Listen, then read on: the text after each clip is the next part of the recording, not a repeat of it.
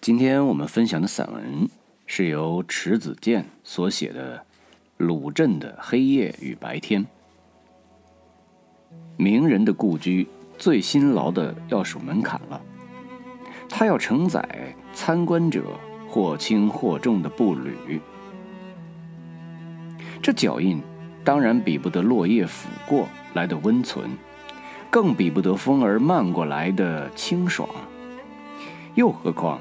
这老门槛迎来的并不是他旧日的主人，他听到的大抵是游人的感慨和照相机的快门跳动声。稍好一些的，也无非是怀着平调情怀的人发出的几声叹息。我想，这门槛在寂静的深夜，也许会为自己身上无端的沾染了陌生人脚上的尘土而感到难过。他也许会捂着被践踏的伤痕累累的脸，对着屋顶的残瓦或者天井中的老树哭泣。我是迈过鲁迅故居的门槛的，我不敢踩它，怕那像历史卷轴一样的门槛会被踏碎。天本来就阴沉，再加上人多嘈杂，已经消去了我对这老屋的兴趣。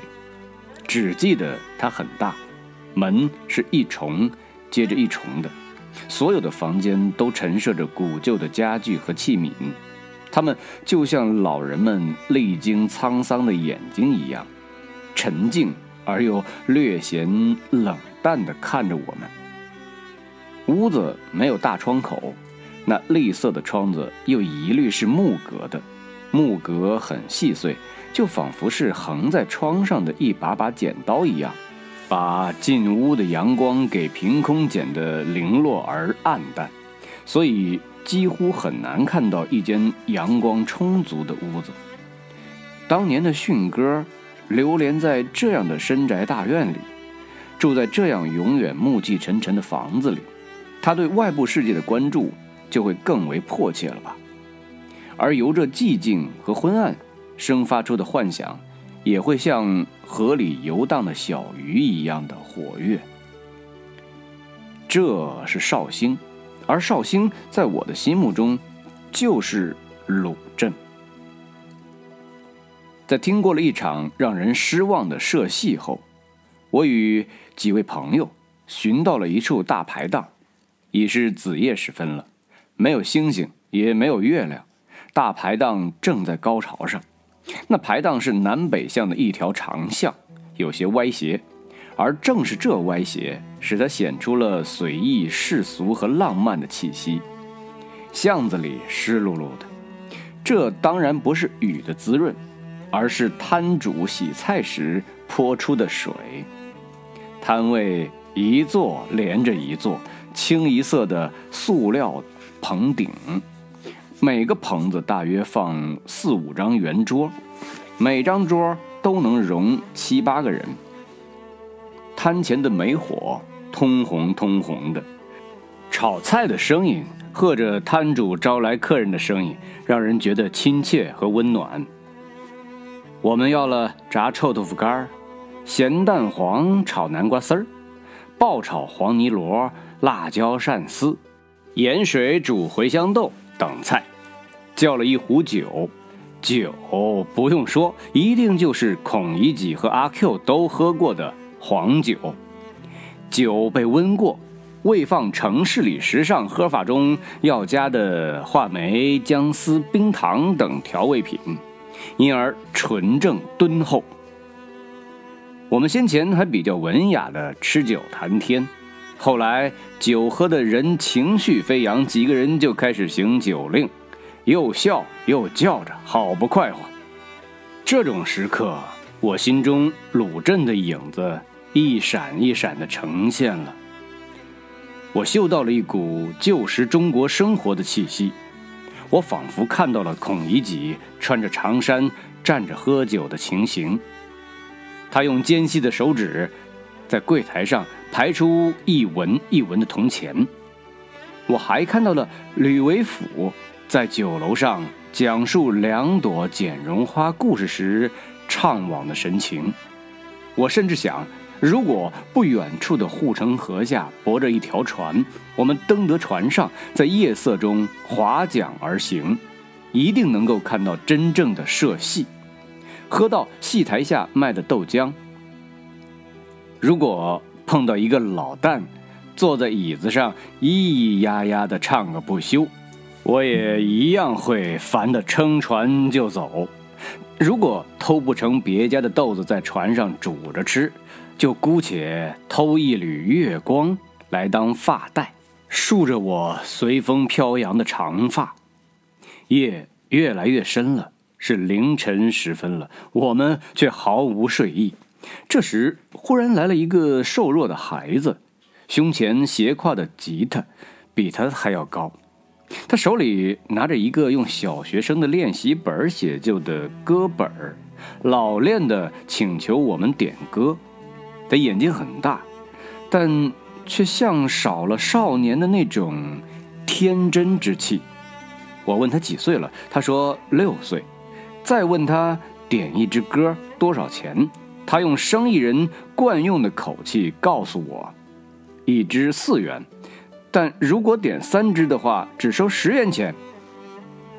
我说，那就点三支。第一首歌是三个老婆，歌词儿是什么？三个老婆不嫌多，老婆多了有人疼之类，甚至形象的给三个老婆所司其职做了分工，什么做饭的、捏脚的、陪睡觉的。他这一唱。大家的心一下子沉下来了。在这个鲁镇少年身上，我看不到少年闰土身上的天真朝气和童趣，反而感觉相遇的是成年的闰土，那个被沉重生活压迫的几乎麻木的闰土。没等他唱另外两首歌，我们便付了他十元钱，打发他走了。他挎着吉他离去的背影有些摇晃，倒像那吉他是一头蛮力十足的怪兽，死死地拖着他走，在黑夜里把这卖唱的少年的瘦小身形拖得支离破碎。次日，我起得很迟，把早饭和午饭放在一块吃了，天色仍然寡白寡白的。三两朋友聚集在一起，都说不想到安排好的景点去参观了。我说，那不如到绍兴的老街去走一走。以我的经验，看一卷历史书，也许不如在一个有历史感的老街上走上一程，更能领会历史的含义。因为老建筑会透出一股清秋般的苍凉。你能在其上看到岁月抚过的痕迹，触摸到历史新音的脉搏。沿着绍兴广场的护城河北走，没有多远，老街就出现了。我的眼睛蓦然一亮，感觉它仿佛扭着身子，活跃地动了几下。在被高楼簇拥着的宽敞的柏油马路上行走。常常觉得自己走在一具巨大的僵尸上，紧张、空虚、不知所措；而在狭窄的老街上闲走，我会无限的放松和陶醉。这种时刻，你觉得那街分明像河流一样，潺潺的流动着，等着你的脚踏出阵阵水花。街。只有两米左右的宽度，两侧是层层叠叠的老房子，门楼各具特色，有的高而窄，有的矮而阔。房子多数是两层的小楼，也有三层的，极少。它们的色彩以栗色和苍灰为基调，屋顶的瓦基本是深灰的，灰的年头久了就泛黑了。倒与天色极为协调，仿佛它们就是天的底座。你不要小觑了这老街呀，看着它不长，走起来就长了，长的仿佛没有尽头，而且也不是笔直的。略略的弯着，不是老人的那种透出木气的驼背，而是一个少女笑得不能自持时妖娆的弯腰，风情万种。街上很少有行人，石板路上干干净净的，明净妥帖。老屋比比皆是，他们保持房屋原来的状态，格局是老格局，窗户也是老窗户。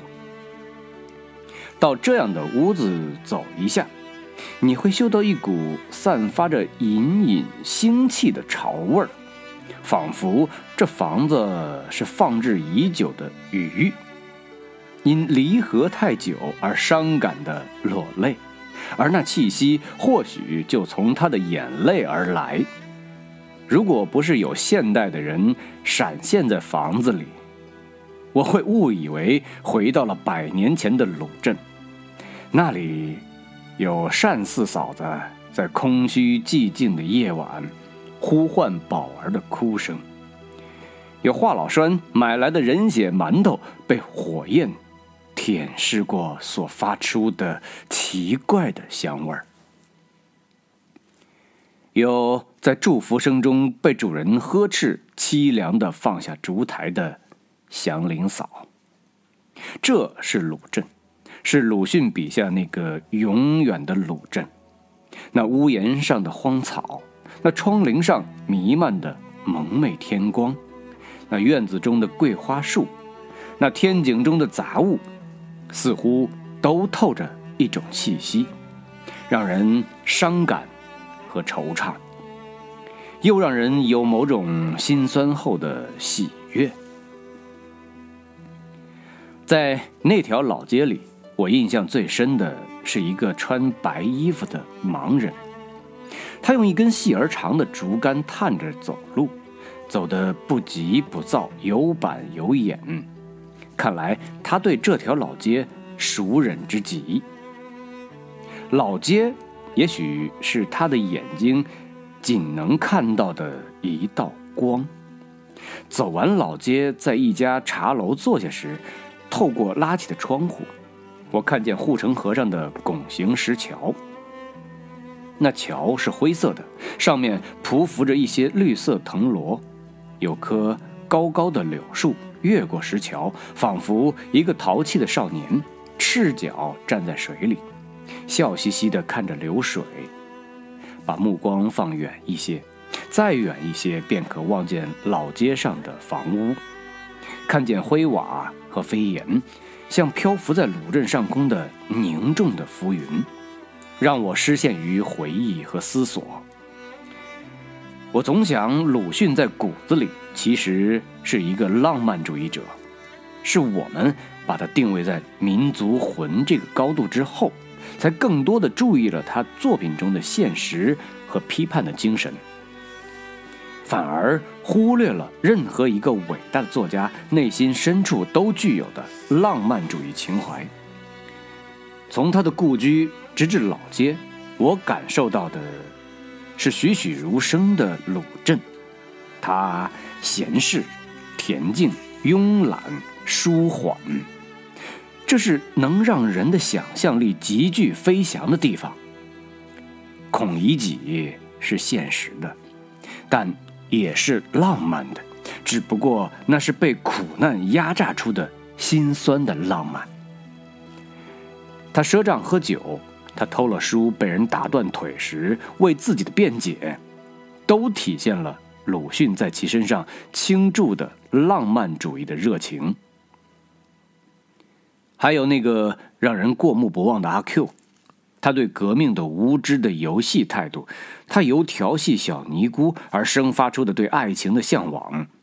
他自甘其辱的精神上的自我安慰，直至他为自己生命的终结而努力画上的那个圆圈时，都仿佛是神秘的、可爱的，让人憎恨而又同情。而在故事新编中，鲁迅的浪漫主义情怀体现的淋漓尽致，挥洒自如。奔月里吃腻了乌鸦炸酱面的嫦娥。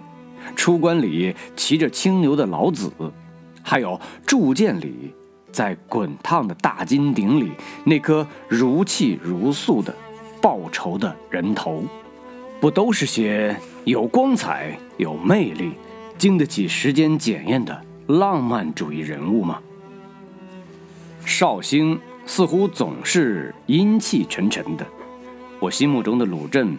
因了这特定的天色而一直伫立在眼前，它的白天和黑夜仿佛是没有界限的，白昼有暗夜的气象，而黑夜又有白昼隐约的影子，一如鲁迅作品带给我的气息。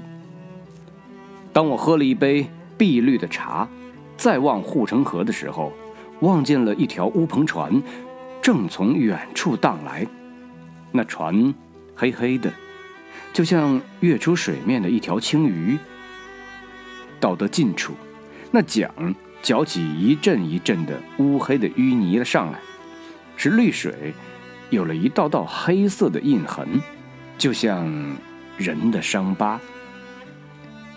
待我把目光再转到石桥上时，竟然又看见了先前在老街里遇见的那个盲人。他怀抱着竹竿。坐在石桥上，但又不是沉静地坐着。他不时地转身，用竹竿去抚弄柳树，于是就有一些微黄的柳叶，天女散花般的被打落，落在水里，向下游荡来，渐渐地接近我们所坐的茶楼。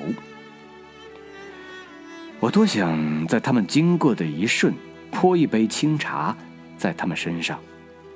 偏又怕同行者笑我痴狂，而且我也不敢确定，他们确乎能够领受茶的芬芳。于是，就只是静静的坐着，看着他们一摇一摆的走远。好，今天我们的分享就到这儿了，咱们下回再见。